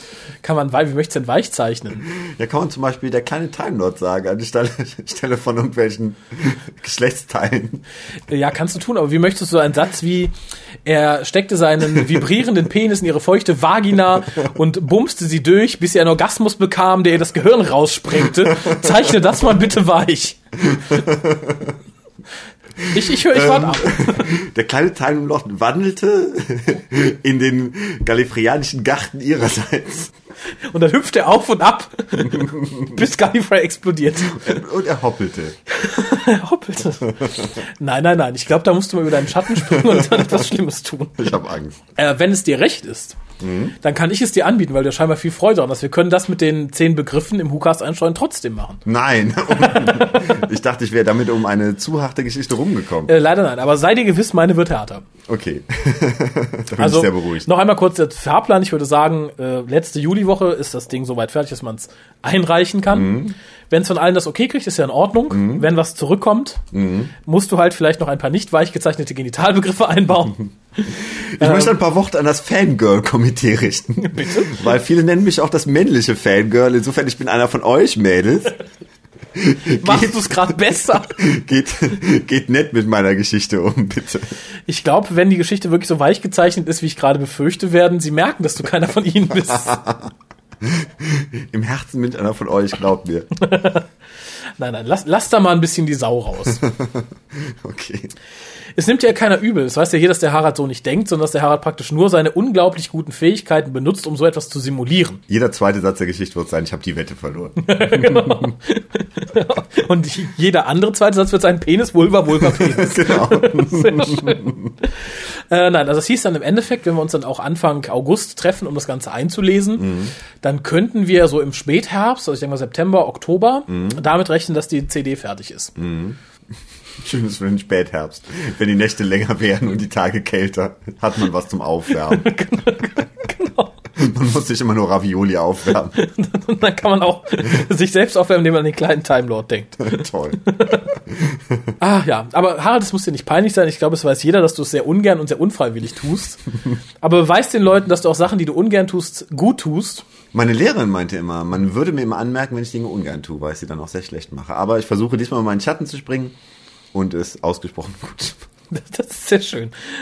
Vielleicht kannst du dann auch später für deine Bewerbung und sagen, gucken Sie mal, ich bin auch gut, wenn ich etwas ungern tue. Wenn ich mich bei Beate Use TV bewerbe, dann äh, kann ich mich vielleicht damit bewerben. genau. Ah, ja. ja, aber da hast du keine Wahl, anders als Amy, die hatte nämlich eine Wahl. Und zwar hatte sie die am 15. Mai. Geschrieben wurde das Ganze von Simon Nye. Oder Ney, Nü, Ney, Nü, Nü, Nye. Such's dir aus. Äh, kennt, kennt man höchstens von Man Behaving Badly. Ich glaube, er hat es geschrieben. okay. Ähm, soll wohl recht erfolgreich gewesen sein. Regie führte Catherine Morshead. Kenne ich nicht. Und 7,06 Millionen Zuschauer hatte das Ganze. Okay. Nicht Und so viele, oder? Also so viele nicht. weniger als die letzte, die Ja, wir das, besprochen haben. Genau, das schrie, wie ich schon sagte, da jemand auch. Guck, guck, guck, wie wenig, wie wenig. es war nichtsdestotrotz das äh, am zweitmeist gesehene Programm des Tages. Okay. Es war nämlich ein sehr sonniger Tag, soweit ich mich erinnere. Und da sind viele halt nicht vom Fernseher sitzen geblieben. Verständlich. Ja, Inhalt, bitte. In dieser Folge ähm, switchen äh, der Dr. Amy und Rory, der in der letzten Folge aufgelesen worden ist, zwischen zwei Wirklichkeiten. In der einen besucht der Doktor, der mittlerweile alleine reist, Amy und Rory im Jahre 2005 in einem kleinen idyllischen britischen Dörflein. Im Jahre 2005. 15. 15. Ah, okay. Amy ist schwanger und die Senioren des Dorfes sind von Außerirdischen übernommen worden. Die Ecnod Ecnodyne, die diese Welt zerstören wollen, einfach weil sie sickig sind, weil ihre eigene Welt zerstört wurde. Das möchten sie die Erde auch platt machen. Genau. Wer kann Ihnen das nicht nachvollziehen? In der zweiten Wirklichkeit driftet die TARDIS-Crew, also der Dr. Amy und Rory, einem Cold Star entgegen. Ähm, in der TARDIS friert es ungemein. Und ähm, es bleiben nur noch 40 Minuten zum Überleben, bis sie mit dem Cold Star kollidieren und äh, Erfrieren. erfrieren. Der Dreamlord, ein äh, mystisches Wesen, das man nicht so recht zuordnen kann, erscheint, macht sie auf die Spielregeln aufmerksam. Denn dass nur eine Geschichte, eine der beiden Realität oder eine der beiden Geschichten Realität ist und die andere ist ein Traum. Im Traum müssen sie quasi einfach nur sterben. Die Real in der Realität müssen sie das bestehende Dilemma lösen. Genau. Ähm, in der ersten Realität wieder angekommen, in diesem kleinen britischen Dorf, stirbt Rory. Muss ich dazu mehr sagen? Nein, nein, du gibst aber jetzt ordentlich Gas, ne? Ich gebe Gas, absolut. Dann, damit es nachher nicht wieder heiß ist, ich hätte irgendwie total. So, Es wäre total ausufernd geworden. Und äh, Amy, die auf einmal doch wieder merkt, dass sie ihn total liebt, ist sehr verzweifelt und sagt, das kann nicht die Realität sein, weil eine Welt, in der Rory nicht mehr lebt, in der möchte ich auch nicht leben. Schnappt sich den Doktor, setzt sich mit ihm ins Auto und sie fahren gemeinsam auf das, ähm, ich glaube, auf die, äh, die Außenwand des äh, Altenheims zu, Nee, ihres eigenen Hauses. ihres eigenen Hauses und äh, sterben dabei. Ja. Wieder zurück in der anderen Realität driften sie weiterhin auf diesen äh, Stern zu. Der Dreamlord erscheint und sagt, ach Leute, guckt, jetzt seid ihr in der falschen Realität gestorben, das ist die richtige, sehr gut. Darum lebt ihr hier, schnippt mit den Fingern, die TARDIS kriegt wieder Strom und Licht und Heizung und der Star verschwindet. Oh, okay. Denn darum, daran erkennt der Doktor, dass Dass ähm, auch das nicht die Realität ist, dass einfach ein zweiter Traum war. Und ähm, es stellt sich heraus, dass der Dreamlord einfach nur eine Repräsentation der dunklen Seite des Doktors war und dass äh, gewisse Sporen in die TARDIS gedrungen waren, die, die, äh, die das TARDIS-Team zum kollektiven Träumen veranlasst haben. Und äh, das ist die, wie ich finde, etwas dürftige Auflösung Ja, korrekt. äh, geht mir ähnlich. Ähm, tja, wo fangen wir an? Gehen wir chronologisch vor oder fange ich mit dem Allgemeinen an? Was möchtest du? Dir was? Ähm, geh doch vom Allgemeinen ins Spezielle. Okay, ja, allgemein, dann fange ich fast hinten an. Die Geschichte selbst ist etwas dünn. Man merkt relativ schnell oder man glaubt relativ schnell zu merken, dass das mit der schwangeren Amy auf keinen Fall die richtige Realität sein kann. Äh, weil es wäre einfach zu abgehoben zu sagen, okay, die waren jetzt fünf Jahre auseinander, die hat jetzt ein Kind, Rory ist jetzt Arzt geworden und hat einen Pferdeschwanz. Insofern war ich da auch ein bisschen enttäuscht, gerade durch die sehr schnelle Auflösung. Ja, es waren Sporen, wir haben geträumt. Ich weiß das jetzt. Äh, meines Erachtens dient aber die Folge dazu überhaupt nicht. Die Folge ist nicht dazu da, diese Geschichte zu erzählen. Worum es geht, sondern die Geschichte ist ähm, einfach darum konstruiert worden, um das, was man eigentlich ausdrücken möchte. Denn in der Geschichte geht es darum, wie der Doktor damit umgeht, dass Amy ihn liebt. Das haben wir auch schon in den letzten drei Folgen gesehen, dass er halt dann Rory mitnimmt und äh, ihm auch die tollen Sachen zeigt, die Amy zeigt. Und es geht darum, dass Amy praktisch zu ihrem Freund zurückfindet. Sie haben halt jetzt sehr viel zusammen erlebt, das heißt, sie hat sich ihm schon genähert und in diesem Moment wird ihr das bewusst, dass sie ihn liebt. Wir haben hier die Szene, in der Rory stirbt. Das ist die Stelle, in der auch Amy realisiert, dass der Doktor nicht der, der super Traum äh, ist, von, also der super Traumtyp, der Supermann, von dem sie immer geträumt hat, weil sie sagt an der Stelle, hol ihn zurück, du rettest doch immer alle. Und der Doktor sagt, nein, in diesem Fall kann ich, ich kann es nicht immer. Und dann sagt sie, was ist dann, what's the point of you? Ich glaube, in dem Moment wird sie so ein bisschen desillusioniert und wird sich in dem Moment wieder bewusst, nee, Moment, dann will ich, dann will ich mein richtiges Leben, dann will ich Rory, dann will ich den Mann, den ich liebe und nicht den Mann, über den ich mir fantasiert habe. Und ich denke, das ist der einzige Grund, warum diese Geschichte so existiert. Und da, darum finde ich sie wunderbar, darum funktioniert sie auch unheimlich gut. Ich fürchten nur, wenn man es das zweite Mal sieht und weiß, dass alles nur Träume sind, funktioniert sie nicht mehr so gut, weil du die ganze Zeit weißt, es besteht eigentlich überhaupt keine große Gefahr. Ja, Weil dann die eh alle nur lang, ja, dann wird sie natürlich ein bisschen langweilig. Also, Also das es ist so eine Geschichte, die ähnlich wie Sixth Sense, wenn du das zweite Mal siehst, dann weißt du die Pointe und du denkst, okay, äh, Ja, aber selbst, selbst dann kannst du beim Rewatch immer noch viel aus so Sachen rausziehen. Mhm. Das ging mir hier ähnlich. Ich habe es hier mittlerweile auch zwei oder dreimal gesehen. Äh, und bei ein paar Sachen, dann springe ich direkt zum nächsten. Wir erfahren ja am Ende, dass der Dreamlord der Doktor ist. Mhm. Und äh, während der ganzen Geschichte haben wir immer so ein paar Anspielungen, dass der Doktor schon weiß. Zum einen Mhm. äh, sagt der Dreamlord zum Doktor äh, irgendwann, ich glaube ziemlich früh, als sie am Anfang Mhm. zum Altenheim sitzen, No one see through you like me. Und das ist ja richtig. Er, wer kennt den Doktor so gut, wenn Mhm. nicht der Doktor selber? Und an einer anderen Stelle sagt der Doktor dann zum Dreamlord, als es darum Mhm. geht, dass er Amy in Ruhe lassen soll. Und er sagt dann so, ich weiß, wer du bist, hör auf. Und der Dreamer sagt, du weißt nicht, wer ich bin. Der Mhm. Doktor sagt, doch, niemand im Universum hasst mich so sehr wie du. Und ich finde, das sagt unheimlich viel über den Doktor aus. Mhm. Und es ist halt sehr schön, wenn man im Vorfeld dann schon weiß, ach, das ist eigentlich die dunkle Seite Mhm. vom Doktor. Toll, ich finde, es passt. Also ich denke, es ist da auch, wird ganz gut gezeigt, dass der Doktor halt ein sehr ambivalenter Charakter ist, der auch Mhm. sehr viel Selbsthaft mit sich trägt. Und das wird da ziemlich gut dargestellt. Und darum finde ich, funktioniert die Folge auch beim zweiten oder dritten Mal gucken ganz Mhm. gut. Zumal sie meines Erachtens voll ist von sehr lustigen Anspielungen und sehr lustigen Dialogen. Mhm. Äh, fängt an mit der Sache am Anfang, als Amy und, der, und Rory in den Garten rennen, wo der Doktor erscheint und Mhm. Rory sagt, ja, Amy braucht ein bisschen. Doktor, ja, ja, take your time. Doktor, ich bin schwanger, bla bla bla, guck, wie groß du geworden bist, hahaha. Doktor, ich bin schwanger, oh, guck mal, du hast einen Planeten verschluckt, bla bla bla bla, sie so, ich bin schwanger, bla bla bla, aber drin so, ach, bist du schwanger? finde ich toll. Ich finde, es war eine sehr, sehr Tom Baker-eske Szene. Mhm, absolut. Ähm, ja, ich, ich, die Idee mit den, mit den Senioren finde ich ein bisschen strange, also erstmal sehr abgehoben. Auch so ein bisschen, dass ich, äh, wie der, wie in einem Confidential auch der Autor sagte, ein bisschen die Gefahr sehe, dass auf einmal Kids Angst vor Senioren haben. Oder denken irgendwie, okay, die Oma hat jetzt gerade ihre Zähne rausgenommen und da war noch was Grünes dran, weil sie vorher Spinat gegessen hat. Sie muss ein Alien sein und wild, wild auf sie einschlagen. Also die Angst hätte schon so ein bisschen, dass man auf einmal, dass Kiddies auf einmal Angst vor alten Leuten kriegen. Ja, aber das finde ich gerade sehr gut. Er sagt ja auch selber, also hier äh, Sam Nye sagt ja selber, äh, man hat als junger Mensch, als kleiner, wirklich kleiner Mensch, hat auch immer ein bisschen, man hat dann die eine oder andere Erbtante, die man gruselig findet und so, die komisch riecht, die fies guckt. Insofern finde ich, ist es durchaus eine nachvollziehbare Sache, dass man sagt, okay, sie sind was gruselig und passt halt sehr schön in dieses Schema von Moffat irgendwie, dass er sagt, okay, ich greife so Kinderängste auf, wie das Monster unterm Bett. Wie Angst, die dunkle Treppe hochzugehen und so. Und da passt es ganz toll rein. Süß im Confidential war in dem Zusammenhang ein, ein, eine kurze Szene, in der Moffat sagt, dass er zu Nye sagte, hör mal, come up with a Doctor Who Monster. Und der sagt, old people. Und dann entgegen Moffat so, well done, Simon, you strange man. Sehr stark. Ja, fand ich, fand ich eine gute Sache. Vor allem rein optisch gibt, gibt es so, so viel her. Ich finde es so toll. In dem Moment, als sie auf diesem Spielplatz stehen, die Rentner versammeln sich wirklich und drehen sich so uniform um und ja, krauchen dann auf den Doktor zu. Und jeder Szene, die in, mit einem anderen Monster große Gefahr gebürgt hätte, weil, oh mein Gott, da kommen die Slitheen, da kommen die Daleks, die halt schnell auf einen zufahren laufen. Nee, die Rentner mit Gehhilfen, Krückenstock, töm, töm, wie so ganz langsame Zombies. Ich fand's so großartig vom optischen Effekt her. Ich fand's toll. Also Auch irgendwie unheimlich tatsächlich. Ne? Also, Eben, also ich meine, die Gefahr ist natürlich da, dass jetzt irgendwie der kleine Timmy seine Erbtante nicht mehr anguckt oder so. Mhm. Oder halt auf sie wild einschlägt. Ja, eben. Das fand ich eh ganz großartig. Wir haben hier zwei Szenen, in deren die jungen Schauspieler Matt Smith und, ähm, ach Gott, wie heißt der andere nochmal? Äh, und Arthur Darvill, äh, also Rory, alte Frauen verhauen dürfen. das ist einmal eine Szene, in der Rory halt eine Frau mit so einem, so einem Holzstück abhaut. Im Confidential wird übrigens gesehen, Dass er tatsächlich haut, dass er Das eigentlich abbremsen sollte und dann später die, äh, die Stuntfrau schlagen sollte Genau, aber und dann hat- noch die alte Dame Hat geschlagen. die auch mal wirklich weggehauen. äh, fand ich, das hat sich dann tausendmal entschuldigt, sagen wollte, oh Gott, ich muss dir noch einen Brief schreiben, es tut mir so leid.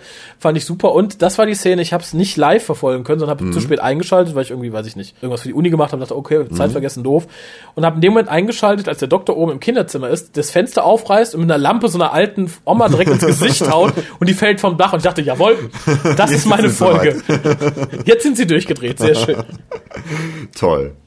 Ja, fand ich sehr schön, hat mir viel Spaß gemacht. Und wie gesagt, so Sachen, die, die, die findest du in der ganzen Folge. Und fand ich dann schön. Erstmal fand ich den Drehort wunderschön. Mhm, das stimmt. Also Upper Leithworth wird es ja, wird es ja genannt, finde ich, ist unheimlich schön mit dieser alten Burgruine, die- dem ganzen, der ganzen Landschaft drumherum, wunderschöne Häuser.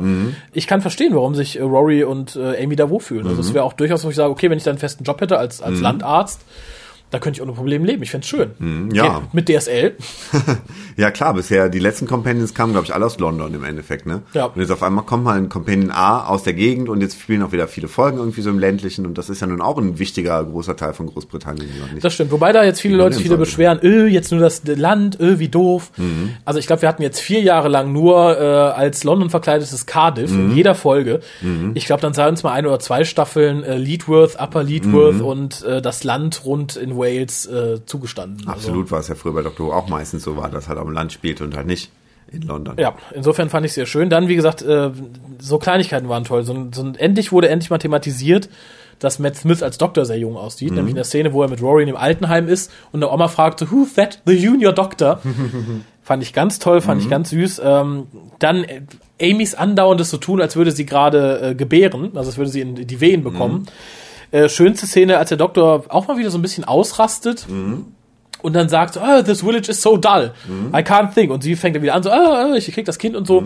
Ganz süß. Der Doktor hält dann beide Hände unter ihren Schoß, als wollte sie es fangen, als würde es einfach so rausplupsen. äh, ganz großartig. Ja, und so, so Szenen hast du da ständig. Also, wie gesagt, ich, mir fallen jetzt Tausende ein. Die Sache mit den Ponchos, wo Amy sagt, Amy and her Poncho Boys. Und äh, Rory sagt, ja, Ponchos sind der schlimmste äh, Mode-Fauxpas seit Lederhosen.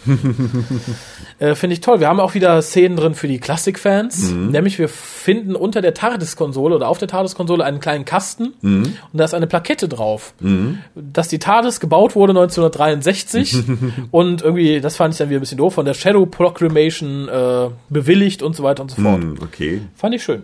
doof, aber ähm, dadurch, dass ein sehr sehr seltener Hinweis auf die RTD-Ära ist, äh, kann man damit mal leben, oder? Ich denke auch. so Aber wie gesagt, selbst beim Rewatch kannst du dich halt an so Details langhangeln, die einfach ganz, ganz toll sind. Absolut. Also ich fand, es war unheimlich eine unheimlich kurzweilige Geschichte, auch weil du immer zwischen diesen Realitäten hin und her wechselst. Dann äh, der Dreamlord, der war irgendwie klasse. Ich finde, die ganze Geschichte war so ein bisschen angesiedelt so äh, in der Art wie Inside the Spaceship.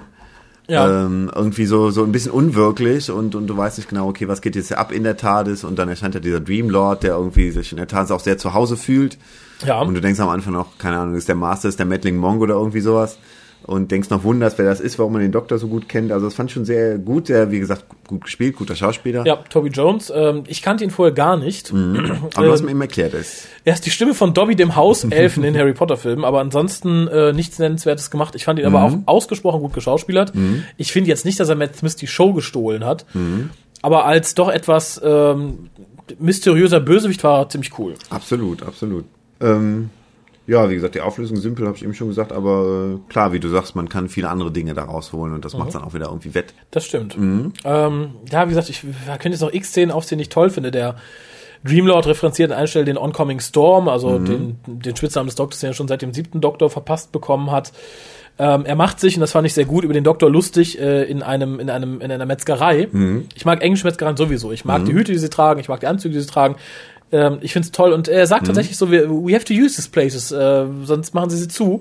Und das ist ja auch ein Problem, was wir in Deutschland im Moment haben. Äh, es gibt immer weniger Metzgereien. Also ich weiß nicht, für die Leute, die ihre Nahrungsmittel noch selber kaufen und sich nicht nur von Mensa und Fertiggerichten ernähren, es ist tatsächlich, gerade wenn man jetzt nicht in einem großen Ballungsgebiet räumt, wo man vielleicht fährt, ein Problem. Es gibt wenig Metzgereien. Also ich weiß, wir hatten hier vor zehn Jahren noch drei Stück, die ich ohne Probleme innerhalb von zehn Minuten hätte erreichen können. Äh, mittlerweile ist es nur noch eine.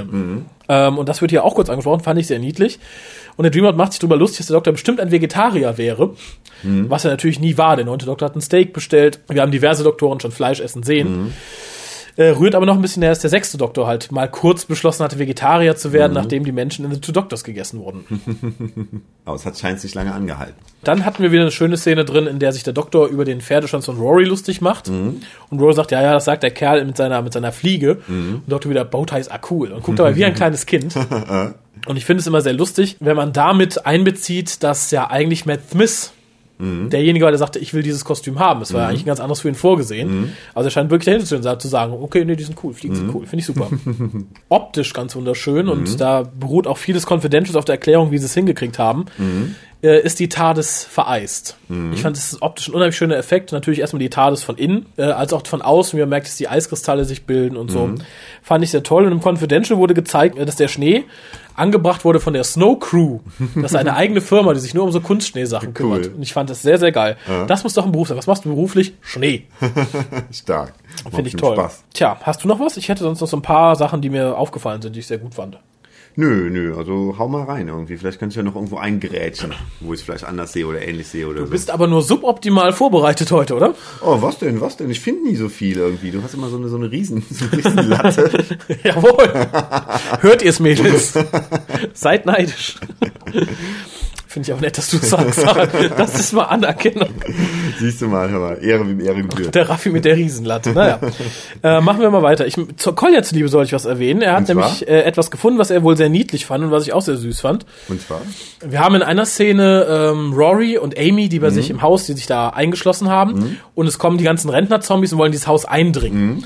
Tragen dafür diverse Sachen zum Haus, ein Rasenmäher und so. Und dann hast du zwei Omas, die so eine große Holzlatte tragen. Und eine der Omas, sehr Oma-like, hält krampfhaft noch ihre Handtasche fest. Stark. Sieht sehr, das ist eine typische alte Frau. Und das ist Kolja aufgefallen. Oder? Das war Koyes aufgefallen, was ich sehr niedlich fand und sehr, sehr omahaft. cool. Ähm, was mir sehr gut gefallen hat des Weiteren ist ein Dialog zwischen dem Dreamlord und dem Doktor über die Companions des Doktors. Und das ist, erinnerte mich so ein bisschen an die Dialoge zwischen Davros und dem Doktor in, ähm, In der Folge, die wir zum Glück wieder vergessen haben. ja, tatsächlich, äh, ist mir auch egal, wie die Rotze hieß, in der Davros-Folge der neuen Staffel halt und in Boomtown mit Margaret Theline, weil es so ein bisschen beleuchtet, wie der Doktor funktioniert. Und hier sagt der Dreamlord, weil der Doktor sagt, ich muss zu meinen Freunden. Und der Dreamlord sagt, hör mal, Freunde sind noch Leute, mit denen man in Kontakt bleibt und nicht, sobald sie erwachsen werden, einfach irgendwo stehen lässt und weiterreist. Und dann sagt er ein sehr schön, er sagt, the old man prefers the company of the young. Und ich finde, das ist ein Bezeichen für den Doktor. Und es stimmt, das ist tatsächlich so. Absolut. Also, mal abgesehen davon, dass der sechste Doktor auch Evelyn mitgenommen hat. aber so im Großen und Ganzen, gerade so spätere Doktoren haben ja größtenteils immer junge Leute mitgenommen. Mhm. Ja, ja, klar. Äh, fand ich gut. Es ist, wie gesagt, funktioniert wieder sehr schön auf einer Ebene, die den Doktor charakterisiert, ohne zu nah auf ihn einzugehen. Und interessant, dass sich das quasi dann selber sagt, dadurch, dass das sein böses ist, Ich ist. Genau, dass er sich halt selber der Tatsache bewusst, dass er, okay, gerne mit jungen Leuten reist, um alles zu zeigen, und, aber sobald sie sagen, okay, sie haben keinen Bock mehr, dann auch den Kontakt verliert und nicht mehr so das Interesse an ihnen hat. Ja, was haben wir noch? Ach ja, wir haben die traurigste Szene der Who-Historie hier Und zwar, und gleichzeitig auch die dramatischste, warum? Weil Rory sich seinen Pferdeschwanz für Amy abschneidet. Und das findest du dramatisch? Das war dramatisch und traurig, oder? Findest also ich So glaube, ich es habe glaub, ich hab. Schlimmeres gesehen. Was denn? Auch, auch ich habe irgendwann mal meinen Pferd- Pferdeschwanz abschneiden lassen und ich fand es dann ja nicht so auch. dramatisch. Aber das dann nicht verwahrt, ne?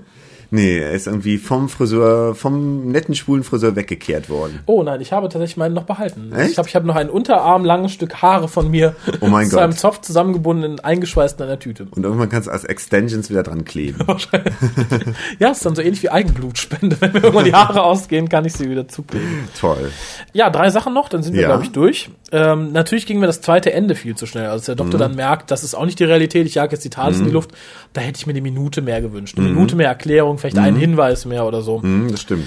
Fand ich schade. Ähm, was ich auch krass fand, war der Selbstmord von Amy. Mhm, absolut, absolut. Also für Dr. Who Verhältnisse schon Das- harter Tobak. Ne? Ja, fand ich auch. Mhm. Also ich meine, sehr- zum einen ging die Erkenntnis sehr schnell, fand ich aber verständlich. Ich gesagt, okay, jetzt habe ich gemerkt, der Doktor ist nicht so toll. Ich habe Mhm. hier meinen Mann verloren, mit dem ich seit diese Amy lebt ja seit fünf Jahren Mhm. mindestens mit diesem Mann schon in diesem Dorf und also hat auch Erinnerungen daran.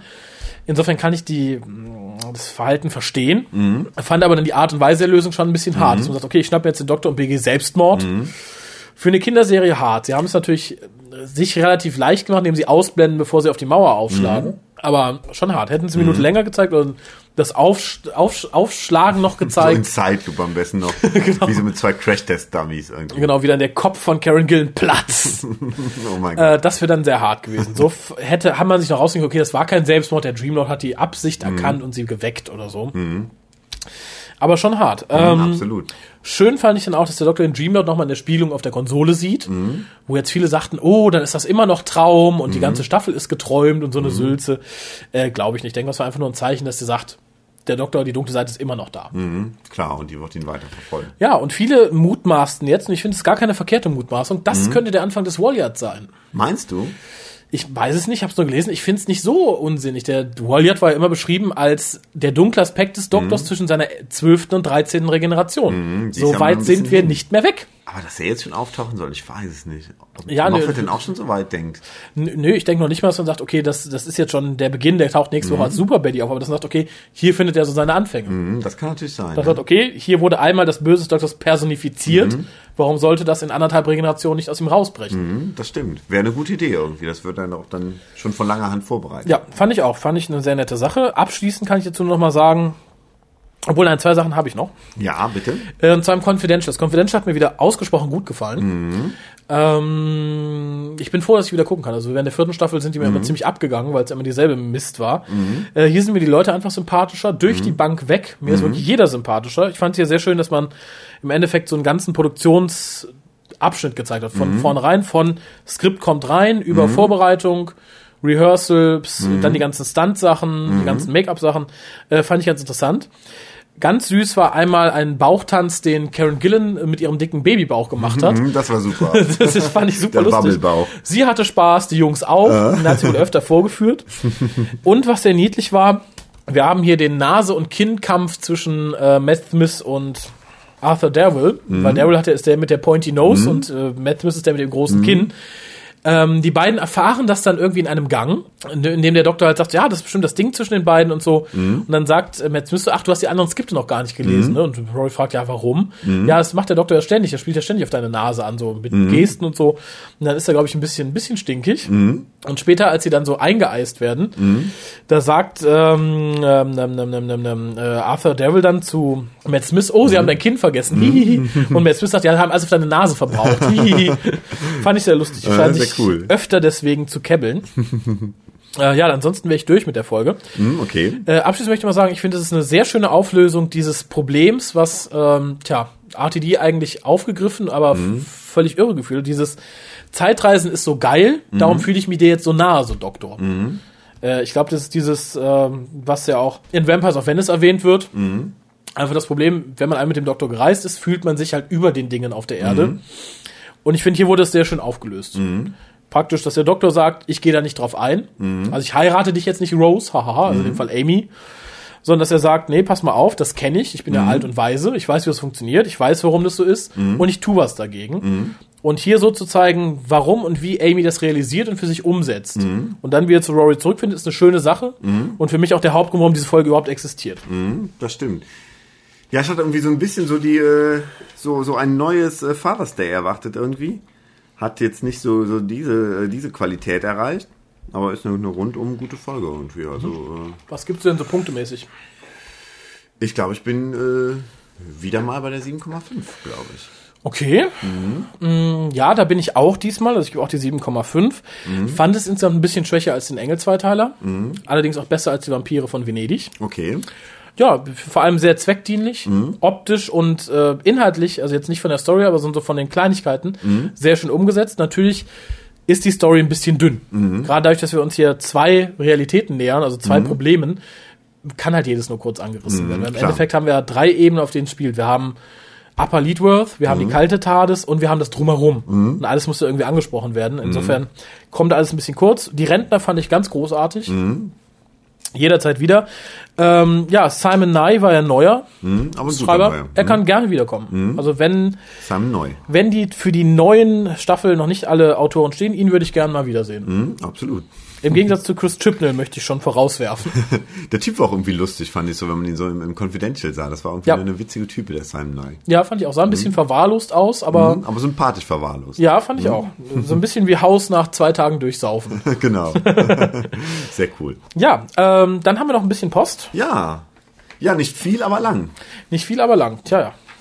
Und zwar äh, postet uns die Line. Oder Lein? Ich Na, denke Line, Line. glaube ich, ja, ja. Von Fischstäbchen und Traumdeuten. Hallöchen, ihr Hucaster. Da ich nun mit Ausstrahlung der Matze Schmidt-Folgen auch wieder begonnen habe, euren Cast zu hören, ließ ich mich nicht lange betteln und schrieb euch mal eine Mail. Löblich, liebe Line. Ja, vielen Dank. Äh, aber allein schockierend, dass du aufgehört hast, uns zu hören. Aber ich glaube, bei ihr war es auch so, ja, ich glaube, bei ihr war es auch so, sie hatte keinen Bock mehr auf die, auf die Specials und so Mhm. und hat dann auch alles drumherum nicht mehr so. Oh. Hoffe ich zumindest. Kein Bock auf die Specials können wir verstehen, auf uns keinen Bock mehr können wir nicht verstehen. Genau, oder auch der, der Raffi, der mit der langen Latte ist. Zwar wurde schon viel zum neuen Doktor gesagt, aber um es vollständig zu machen, gebe ich meinen Senf auch noch dazu. Bitte. Wenn auch sehr kurz. Vom elften Doktor bin ich bisher begeistert, von den Geschichten auch. Wenn es so bleibt, ist die Welt in Ordnung. Smiley. Hey. Gründe für die Mail gibt es zwei. Zum einen träumte ich vor einigen Tagen tatsächlich mal von Doctor Who. Scheinen in letzter Zeit mehrere Leute zu machen. Ja, wir haben ja auch dazu aufgerufen, uns die Träume zu schicken und wir werden sie live hier, wie bei Astro TV, für die Leute deuten. Deuten. Oh, super. Hör mal. Da bin ich gespannt. Ja, du musst mitmachen. Äh, Träume schicken oder mit deuten? Mit Deuten jetzt. Ach so. Ja, ja. Okay. Du, du bist heute das Orakel der Stunde. Alles klar, dann. Das ne? Gastorakel sozusagen. Zum anderen habe ich eine dieser dämlichen Fanaktionen gemacht, von der Herr Raphael unbedingt einen Erfahrungsbericht möchte. ja, bitte. Weil es kürzer ist, erstmal der Bericht. Letzten Montag war bei mir Hu-Tag. Es begann damit, dass ich die neue Folge vom Wochenende schaute, Flesh and Stone. Danach ein bisschen durchs Fandom kurfte und mich am Mittag dazu entschloss, mir was zu essen zu machen. Und nachdem mein Hirn ohnehin in den weiten Sphären des Universums auf Wanderschaft war, was liegt da näher als Fischstäbchen und Vanillepudding? Das war so eine typische Kurzschlussreaktion. Schuhe an, Jacke an, Geld geschnappt, einkaufen. Schon auf dem Kassenband sah die Mischung etwas komisch aus. Aber wenn ich mir eine Blödelei in den Kopf setze, ziehe ich die auch durch. Solange es mich nicht umbringt. Als die Fischstäbchen dann in der Pfanne und der Pudding im Topf war und ich hektisch zwischen Wenden und Rühren hin und her wechselte, war ich mir nicht mehr so ganz sicher, ob mich dieses Menü nicht doch umbringen würde. Aber was soll's, der Hunger treibt's rein.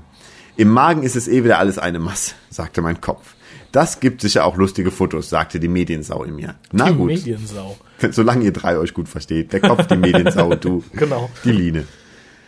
Als alles fertig war, positionierte ich schon mal die Kamera, wenn bekloppt, dann wenigstens dokumentiert und los ging's. Fischstäbchen in die Hand, kurz Lebwohl sagen und rein in die Suppe. Rein optisch hätte es immer noch Soße Hollandaise sein können. Geschmacklich eher weniger. Also man kann es essen, aber man will es nicht. Wenigstens war es so clever und habe nur ein wenig Zucker in den Pudding gemacht. Daher hat er nicht so süß geschmeckt. Und der Fischstäbchengeschmack hat den Rest dann überdeckt. Also hatte man tatsächlich nur Fischstäbchen und eine geschmacklose Soße. Mehr als eins habe ich so aber nicht gegessen.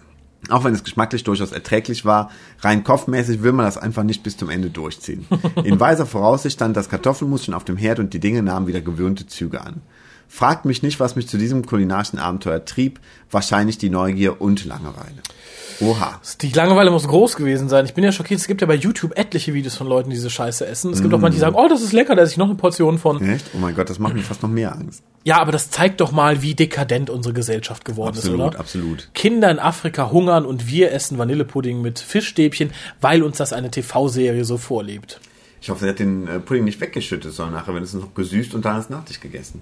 Man weiß es nicht. Es war schon ein Fischstäbchen drin. Ich möchte es mir nicht vorstellen. Ich mir auch nicht. Es gibt Sachen, die muss man nicht tun. Also wenn man sich ein Vote Sexton Plakat an die Wand hängt, ist es noch tolerabel. Fischstäbchen und Vanillepudding essen ist fast so irre, wie sich als Doktor zu verkleiden und durch die Gegend zu rennen. Aber naja. Es ist grenzwertig. Ja. Aber jetzt der Traum. Man stelle sich eine Doctor Who-Folge vor. Es ist ein warmer Sommerabend, die Sonne ist gerade untergegangen. Die Eingangsszene ist ein Schwenk über einen noch relativ belebten Strand. Oh. Leute packen ihr Strandzeug zusammen, übermüdete, aber trotzdem aufgedrehte Kinder. Übermüdete, aber trotzdem aufgedrehte Kinder rennen durch den Sand. Leute laufen eine Seebrücke entlang, aber ein Großteil der Menschen macht sich auf die anliegenden Restaurants, Bars und Hotels direkt an der Strandpromenade. Auch direkt am Strand, aber etwas abseits vom Trubel, steht ein großes altes Schulgebäude. Das Hauptgebäude mit dem großen hölzernen Eingangstor und einer riesigen Steintreppe, die zu diesem führt. Und dahinter ein etwas modernerer Anbau, der den Internatsteil der Schule umfasst. Wir sehen einen kleinen blonden Jungen, etwa elf Jahre, die große Steintreppe hinaufgehen. Er öffnet langsam das große Tor, was überraschenderweise offen ist, und stiehlt sich hinein. Immer wieder dreht sich der Junge um, während er durch die Korridore schleicht, als erwachte er, dass ihm jemand folgt. Als er eine große Holztreppe hinauf will, hört er eine Tür hinter sich aufgehen. Ein großer, dicker Junge, viel älter als er, und ein schmaler, zittrig wirkender Junge dahinter kommen langsam auf ihn zu. ich möchte gleich gerne deuten, wer die beiden Jungen Ja, sind. ich auch. Die Augen von beiden kann man nicht erkennen, nur das breite Grinsen des Dicken wird vom Laternenlicht, das durch das Fenster, das durch ein Fenster strahlt, angeleuchtet. Der Elfjährige will die Treppe hochrennen, stolpert jedoch. Schnitt auf Blickwinkel des Jungen. Als er sich rumdreht, sieht er den Dicken direkt über sich gebeugt. Dieser hebt die Fäuste, die Daumen abgespreizt und bewegt die beiden dicken Wurstfinger direkt auf die Augen des Jungen zu. Die Kamera springt wieder in die Rolle des Beobachters und steht neben dem Jungen und dem Dicken. Man sieht, wie der Dicke dem Jungen die Daumen in die Augen drückt. Der Junge schreit wie am Spieß und durch einen Lichtfall sieht man das ganze Gesicht des Dicken und mit dem breiten Grinsen und leeren Augenhöhlen. Dann kommt ein Schnitt nach draußen, wo man nochmal eine Totale des ganzen Schulgebäudes hat und man den nicht aufhörenden langen lauten Schrei des Jungen hört. Dann beginnt das Doctor Who Opening. Nach dem Opening sieht man genau die Gleichtotale der Schule, nur dass ich es jetzt bin, aus deren Blickwinkel man alles sieht. Der längst verklungene Schrei schallt noch immer in meinen Ohren, als ich das Haus anstarre. Als ich mich wieder fange, renne ich los Richtung Strandpromenade. Dort an einer Mauer, die Strand- und Fußweg trennt, standen Amy und der Doktor. Amy in ihrem roten Pulli und der Doktor in seinen normalen Klamotten. Außer, dass er irgendwas mit seinen Haaren gemacht hat und nun eine tolle Elvis-Tolle trägt. Oh, wie auf den ersten Promo-Fotos. Amy, Doktor, ich komme angerannt. Amy, Elvis? Etwas verwirrt gucke ich den Doktor an, der sich selbstgefällig durch die Tolle streicht. Dies ignorierend schildere ich den beiden, was ich eben gesehen habe, worauf sie wortlos an mir vorbei Richtung Schule hetzen. Gut, nun stand ich da alleine. Der Strand war ziemlich, war mittlerweile ziemlich leer, aber mir fiel eine kleine Gruppe an Leuten auf, die sich angeregt unterhalten, auf ein weit, weißes Festzelt zu bewegen. Da ich nichts Besseres zu tun hatte, ging ich einfach mal gucken, was da los ist. In dem Zelt gab es eine Art geschlossenes Vorzelt, in dem ein großer Flachbildfernseher und eine Couch stand. Das Zelt war mit rotem Teppich ausgelegt und an sich auch ziemlich hübsch. Mit Empfang und allem. Wenn man durch das Vorzelt durch, durchgeht, schließt sich ein größerer Raum an, in dem, soweit ich das sehen konnte, viele Reihen von Stühlen standen. Ich reihte mich in die Schlange ein, die am Eingang in den großen Saal wartete. Sah aus wie eine Pressekonferenz. Links neben dem Eingang konnte ich die Kante eines weißen Tisches sehen, auf dem Mikrofone standen. Ich machte meinen Hals lang, um mehr sehen zu können, als sich der schmierige Typ vom Einlass vor mir aufbaute. Wir sind voll, kein Einlass mehr. Na toll. Sie können die Folge und die anschließende Diskussion aber gern hier draußen über den Bildschirm verfolgen. Ich setzte mich hin, links neben mir eine wohlbeleibte Frau und ihr Gatte und wartete, was da kam. Der Bildschirm zeigte noch das Publikum, das langsam seine Plätze einnahm. Dann hörte ich einen Mann ins Mikrofon sprechen. Wir freuen uns, dass Sie alle so zahlreich erschienen sind zur Premiere unserer neuen Doctor Who-Folge. An der Stelle war mein Hirn zu faul, einen tollen Episodentitel zu träumen. Ich weiß nicht mehr, was der Typ alles erzählt hat, aber anschließend wusste ich, dass es eine viergeteilte Episode ist, die wir jetzt sehen werden. Jeder Teil zehn Minuten lang. Ich schaute also gespannt auf den Bildschirm, auf dem zu meinem Entsetzen genau die Eingangsszene ein Schwenk über einen noch relativ belebten Strand zeigte, die auch mein Traum begonnen hatte. Ja, nun Traum deutet mal, ihr Lieben. Und die Deutung, du bist verrückt, lasse ich nicht gelten. Ich kann mir viele Dinge, viele der Dinge tatsächlich mit wirklich erlebten oder gesehenen zusammenreimen. Aber wenn ich euch meine Vermutung jetzt verrate, bleibt ja der Spaß auf der Strecke. Damit entschuldige ich mich für die enorme Länge der Mail und sage Tschüssi, die Line. Oh, Der das Anfang. ist schön. Der Anfang. Es ist Die Line braucht Urlaub, glaube ich. Sie träumt von warmen Sommerabenden, von der Sonne, die gerade untergegangen ist, von Schwenks über Strand und alles und aufgedrehte Kinder. Mhm, Strandpromenaden, Restaurants, Bars, Hotels. Ich glaube, die Line muss mal ganz dringend in Urlaub. Ich denke auch. Also des, des Weiteren ist es für mich relativ offensichtlich. Also wir sehen hier praktisch die in ihr entstehenden Visualisierungen von Kolja und Raphael, der Dicke und der Zitternde, wie sie diesen blonden Jungen jagen, der eindeutig zehnter Doktor-Fan sein muss, eindeutig, weil er ist nicht mehr zu retten. Und der, der, der elfte Doktor, der später dazu kommt, tut zwar so, als würde er zur Rettung eilen, aber er denkt sich, ne, hat keinen Zweck, es hat keinen Zweck mehr. Und das war doch auch der Elvis tolle, weil er noch so ein bisschen, er hat noch was vom zehnten Doktor in sich und Genau, und er, er denkt so, nein, das, das, das mache ich nicht. Und hier auch sehr, sehr eindeutig, dass dieser, dieser Traum Raphael, diesem elfjährigen Fanboy-Drecksjungen mit seinen Daumen die Augen austut, damit er nie wieder diese Scheiße sehen kann. äh, ich denke, dass das spricht ganz eindeutig für sich. Mhm. Und dass der, äh, dass die Jungen keine richtigen Augen haben, äh, zeigt, glaube ich, dass sie euch mehr hört als sie. Ja, genau. Dass sie euch sich nicht richtig Also vorstellen sie kann. haben Münder, um zu sprechen, aber praktisch nichts, was das Optische unterstützt. Mhm. Und das unterstützt wiederum, dass ihr damit gemeint sein müsst. Genau, weil als Podcaster. von euch gibt's ja nur Stimmen. Genau. Dann, das weiß ich aber aus eigener Erfahrung, äh, die Schule, in der das spielt, ist angelehnt an Hogwarts. Die Atmosphäre, da arbeitet sie ein bisschen so ihre, ihre Jugendsünden als Fangirl auf, denn sie war ja mal große Harry Potter gedöns slash Schreiber Oh und Gott. Leserin, ja, ja. Äh, ich glaube, sie hat aber freundliche Dinge geslasht. Also jetzt mit dem Snape Nasenbaby hat sie nichts zu tun. das, das gibt es, lach nicht. Oh ja. Snape war schwanger in der Nase und hat dann ein Kind aus der Nase bekommen. Das war dann wieder so grotesk, dass es schon wieder lustig ist, oder? Für Außenstehende schon, aber ich fürchte, so Leute, die diese Sülze schreiben, meint's ernst. Oh mein Gott, das ist natürlich Ja, ja. furchtbar. Dann springe ich mal direkt weiter, oder hast du noch was zu dem Teil mit der Schule zu sagen?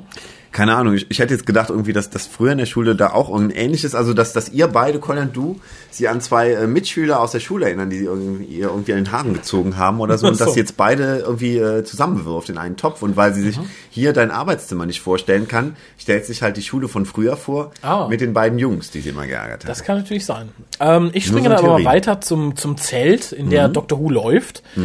Da sieht sie sich jetzt verzweifelt als ehemaliges Tennant-Fangirl und sagt so, oh mein Gott, jetzt läuft da was Neues, Wunderbares, so wunderbar, dass es in einem weißen Zelt, an einem wunderbaren Strand spielt und ich werde nicht reingelassen. Du kommst hier nicht rein. Genau. Ten-Fan, du kommst hier nicht Genau, rein. das ist halt so die Angst, die sie da innerlich praktisch zerfleischt. Darum muss sie halt draußen bleiben und kann nur praktisch von außen den Spaß miterleben und die Diskussion über diese neue großartige Folge.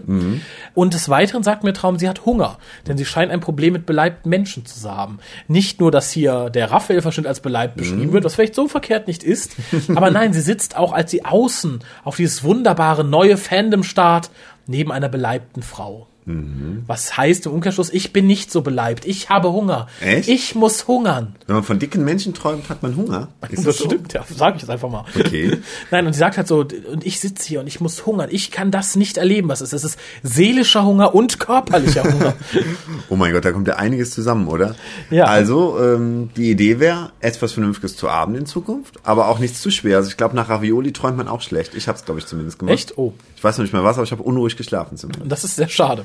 Also etwas Vernünftiges, ein nettes Salätchen, vielleicht ein bisschen Brot dabei oder so, was nicht schwer im Magen liegt. Mhm. Und dann hörst du vielleicht auch auf, äh, Von beleibten Leuten zu von träumen. beleibten Leuten zu träumen und von Strandpromenaden und ausgedrückten Augen und so. Ja, aber was, ach so, und natürlich dann dieser Rückkehrschluss, dass in dieser neuen Folge das gezeigt wird, was ich am Anfang miterlebt habe. Das heißt im Endeffekt, ich stehe hier draußen, kann ich mitspielen, dabei würde ich so gern, weil ich denke ja eigentlich ähnlich. Ich glaube, es ist auch noch Hoffnung für dich da, Line, dass du dich vom Tennant-Fan doch noch irgendwie in den Smith-Fan umpolen lassen kannst. Genau, emanzipiere dich Absolut. von dieser Leere des Kopfes. Fülle ihn mit was Vernünftigem. Guck noch mehr Dr. Who-Folgen Genau. und merke, du stehst nicht außen vor. Lass Ten und das Nasenbaby zurück. genau. damit der dicke Junge und der Zitternde dir nicht die Augen ausdrücken. Und damit du mit ins weiße Festzelt kommst. Geh ins Licht, Line, geh ins Licht. Genau, da gibt's ein Buffet, da musst du auch nicht mehr die, die beleibte Frau beleiben, die neben dir sitzt. Ich glaube, alles wird gut, Line. Wir kriegen das hin. Ich denke auch. Ähm, ja, aber du kannst uns gerne natürlich deine Version der Interpretation schicken. Absolut. info@lukas.de. Würde uns jetzt auch mal Äh, interessieren. und ihr auch, wenn ihr Träume geträumt habt, wir sind gerne bereit, euch zu erklären, warum. Mhm, absolut. Der zweite Brief kommt von Christian. Amy's Choice, Rory's Win nennt er's. Hallo Whocaster. Bislang hat mich in dieser Staffel noch nichts so wirklich vom Hocker gerissen.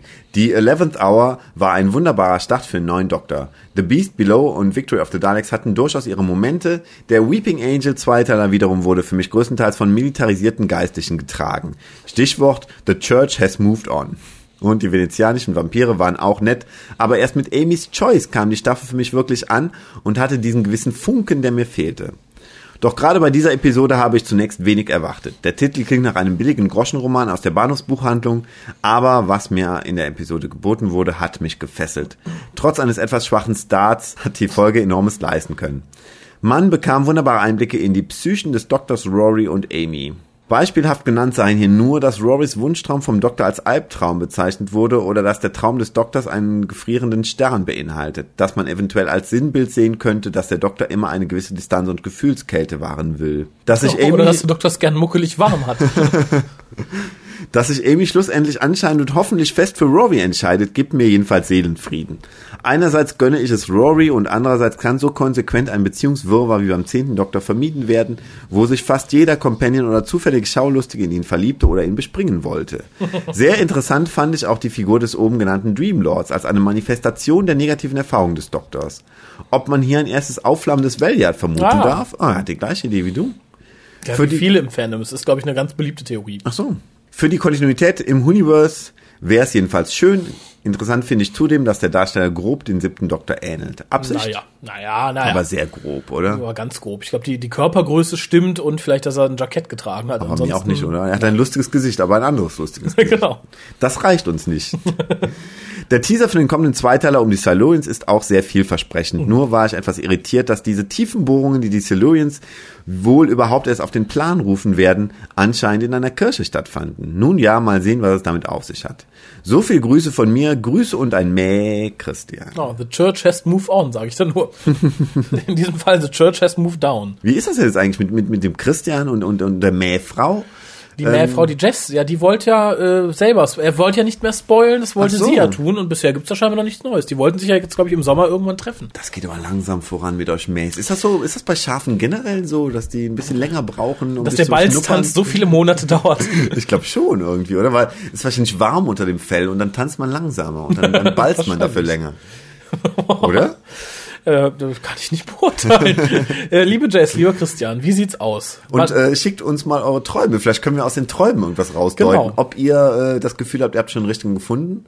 Oder ob äh, man die anderen Schafe auf der Wiese auch mal vielleicht genauer unter die Ich glaube, es wird Zeit, dass sich zwei andere Leute über die, über die Fotowand finden, damit wir nicht immer nur auf den beiden rumhacken, oder?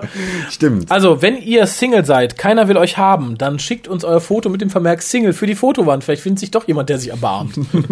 Schön, Ne? wie du das formuliert hast irgendwie. Das hätte auch irgendwie, keine Ahnung, das Herzblatt oder so nicht schöner formuliert. Ja. Von Rudel Karel. Ich finde, ich bin, bin der Kai Pflaume des Podcasts. Wunderbar. Nein, ist natürlich sehr lieb gemeint. Äh, aber wie drückt man es lieb aus? Ähm, findet euch. Mehret euch. Mehret euch, ja. wenn, wenn ihr Abi habt, mehret euch. Habt mehr heterosexuellen Sex. Genau. Ach, wir hatten schon lange keine Agenda mehr, oder? Nee, ich glaube, Moffat hat keine so richtige Agenda, oder? Nee, auch wir nicht. Hm. Aber mir fällt auch gerade keiner Aber jetzt ein. auch eine so äh, übers Knie zu brechen, ist auch nicht schön. Nein, oder? das muss sich ergeben. Absolut. Also eine Agenda. Also das, das muss the natural flow of agending sein. Also Absolut. jetzt nicht, äh, naja. Vielleicht gibt es ja Zuschriften. Vielleicht hat jemand eine Agenda erkannt, die wir noch nicht erkannt haben. Genau, info.tukas.de. Dankeschön. Das ist ein schönes Schlusswort, oder? Ja, wunderbar, mal. Ich bedanke mich bei dir.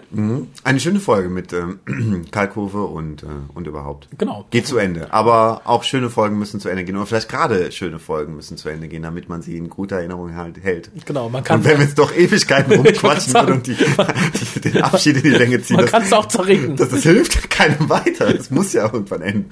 Genau, weil dann wird es irgendwann auch nicht mehr schön.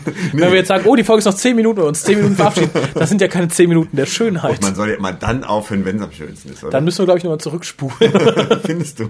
Ja, könnt Vielleicht ihr kann ja auch machen. jeder selbst irgendwie zurückspulen. Ich wollte gerade sagen, wenn, wenn ihr schon vor 10 Minuten gesagt habt, oh mein Gott, spult zurück, macht da Schluss. Mhm. Wir wollen heute da aufhören, wo es am schönsten ist. Sucht euch die Stelle selbst. Oder du spielst am Ende einfach nochmal das Intro von Kalkove ab. Das, das ging vielleicht auch, oder?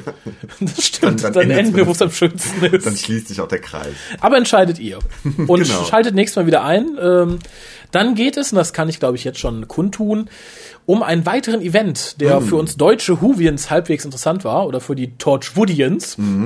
Nämlich äh, einen kleinen Bericht über die zumindest Who- und Torchwood-relevanten Panels auf der FedCon mit O-Tönen. Oh, da bin ich schon sehr gespannt, Hammer. Ja, und ihr könnt es sein. Bis denn. Tschüss.